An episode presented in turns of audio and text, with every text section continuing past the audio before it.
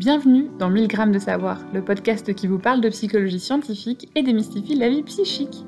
6000 grammes c'est trop haut de gamme, pourquoi pas une dose de sang le temps d'un instant? L'épisode d'aujourd'hui est l'occasion de s'arrêter un moment sur un système essentiel et complexe du fonctionnement humain, la mémoire.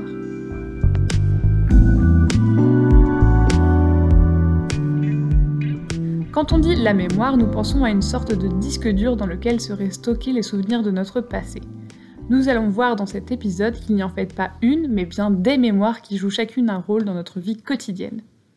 Mettons fin au suspense dès à présent, il existe aujourd'hui un consensus entre les chercheuses et les chercheurs en psychologie cognitive pour dénombrer cinq différents types de mémoire dans le fonctionnement cognitif humain.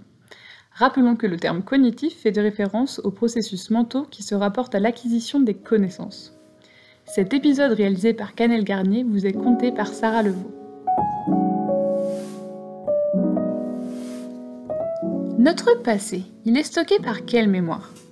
Les trois premiers types de mémoire que nous allons présenter stockent les informations de notre passé, mais sous trois formes différentes et avec trois objectifs différents. Tout d'abord, la plus connue est la mémoire dite épisodique. Elle correspond à ce que l'on appelle communément les souvenirs. Par exemple, ce sera le souvenir de votre anniversaire de vos 12 ans, l'année où vous avez fait tomber le gâteau par terre. La mémoire épisodique va permettre de mobiliser les images des gens qui étaient là, la joie que vous avez ressentie, mais aussi la gêne du malencontreux événement, ou encore le goût du gâteau au chocolat que vous avez tout de même goûté. La mémoire épisodique, c'est donc le stockage des événements du quotidien qui nous sont arrivés personnellement au cours de notre vie. Les souvenirs en mémoire épisodique correspondent à notre vécu personnel. Ils sont donc riches en sensations, en émotions, en indications sur le contexte dans lequel ils ont eu lieu. Cette mémoire commence à stocker des informations à partir de l'âge de 3 ans environ, et continue ainsi tout au long de notre vie. Vous aurez sûrement remarqué qu'il vous arrive de vous souvenir d'événements a priori insignifiants, ou que certains souvenirs que vous aviez entre guillemets perdus reviennent soudainement.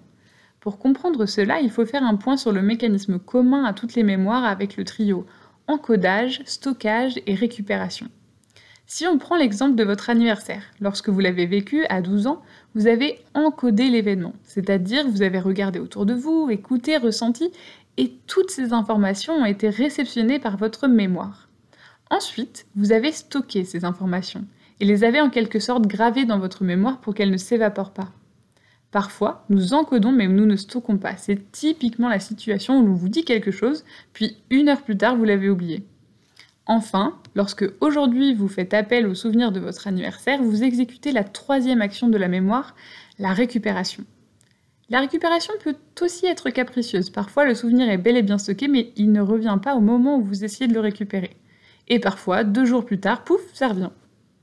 Mais au-delà de vos souvenirs personnels, vous avez mémorisé bien d'autres choses au cours de votre vie, et notamment toutes les notions qui composent le second type de mémoire, la mémoire sémantique. Elle correspond aux connaissances accumulées sur le monde. C'est un peu votre encyclopédie mentale.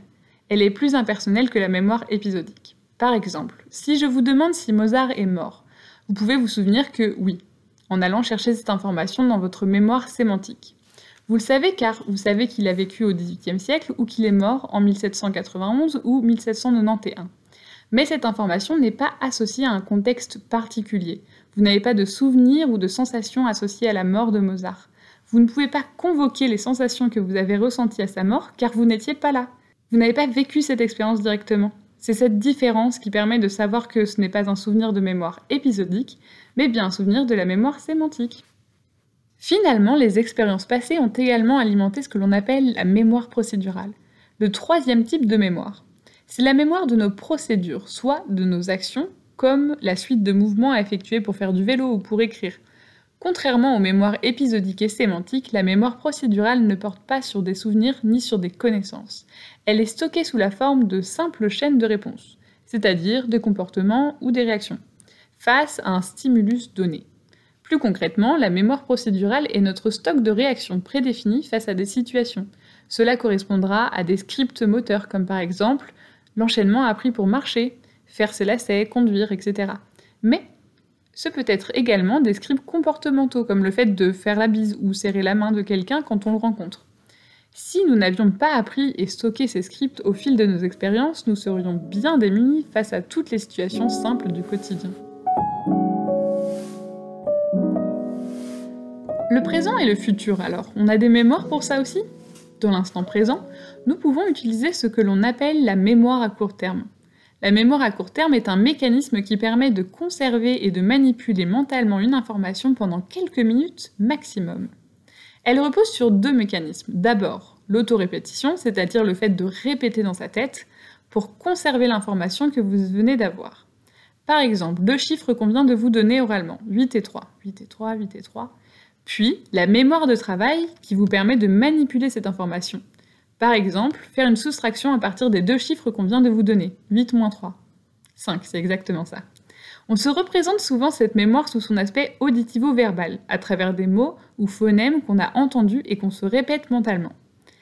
Mais la mémoire à court terme dispose également d'un système visio-spatial. Cela signifie que cette mémoire vous permet, par exemple, de garder en tête la disposition des objets placés sur le bureau de votre petite sœur afin de bien les remettre en place après que vous ayez fouillé dans le dit bureau. Cependant, l'autorépétition a ses limites. On considère qu'un adulte peut conserver en moyenne 7 éléments courts en mémoire à court terme par autorépétition. Pour finir, il existe également une mémoire du futur. C'est ce qu'on appelle la mémoire prospective. La mémoire prospective nous sert tous les jours. C'est elle qui nous permet de mémoriser toutes les actions que nous devons exécuter dans un futur plus ou moins proche. La mémoire prospective repose sur deux éléments. D'abord le contenu de l'intention qu'on va réaliser, et ensuite l'indice prospectif qui nous indique que le moment est venu de réaliser cette action. L'indice prospectif peut être un temps T ou bien un événement défini. Par exemple, quand je décide que demain à 16h j'appellerai le dentiste, l'intention est d'appeler la dentiste et l'indice prospectif est l'horaire 16h demain. Si je décide que quand je passerai devant le fleuriste en allant faire les courses, j'achèterai un bouquet pour mes parents, l'intention est d'acheter un bouquet et l'indice prospectif est cette fois un événement, à savoir mon passage devant le fleuriste. Pour preuve de ces systèmes de mémoire coexistants, nous pouvons prendre l'exemple d'une patiente atteinte de la maladie d'Alzheimer. Alors qu'elle était difficilement capable de se remémorer ce qu'elle avait fait les dernières années ou même le jour d'avant, elle restait tout de même capable de danser la valse comme une reine. En effet, dans le cas de la maladie d'Alzheimer, les individus auront tendance à perdre leurs souvenirs épisodiques, c'est-à-dire liés à leur vécu et à leur vie quotidienne, mais à conserver longtemps leur mémoire procédurale. Merci d'avoir écouté cette capsule de 100 grammes de savoir réalisée par Canel Garnier, doctorante de l'Université de Nantes. Nous vous retrouvons très vite pour de nouveaux épisodes.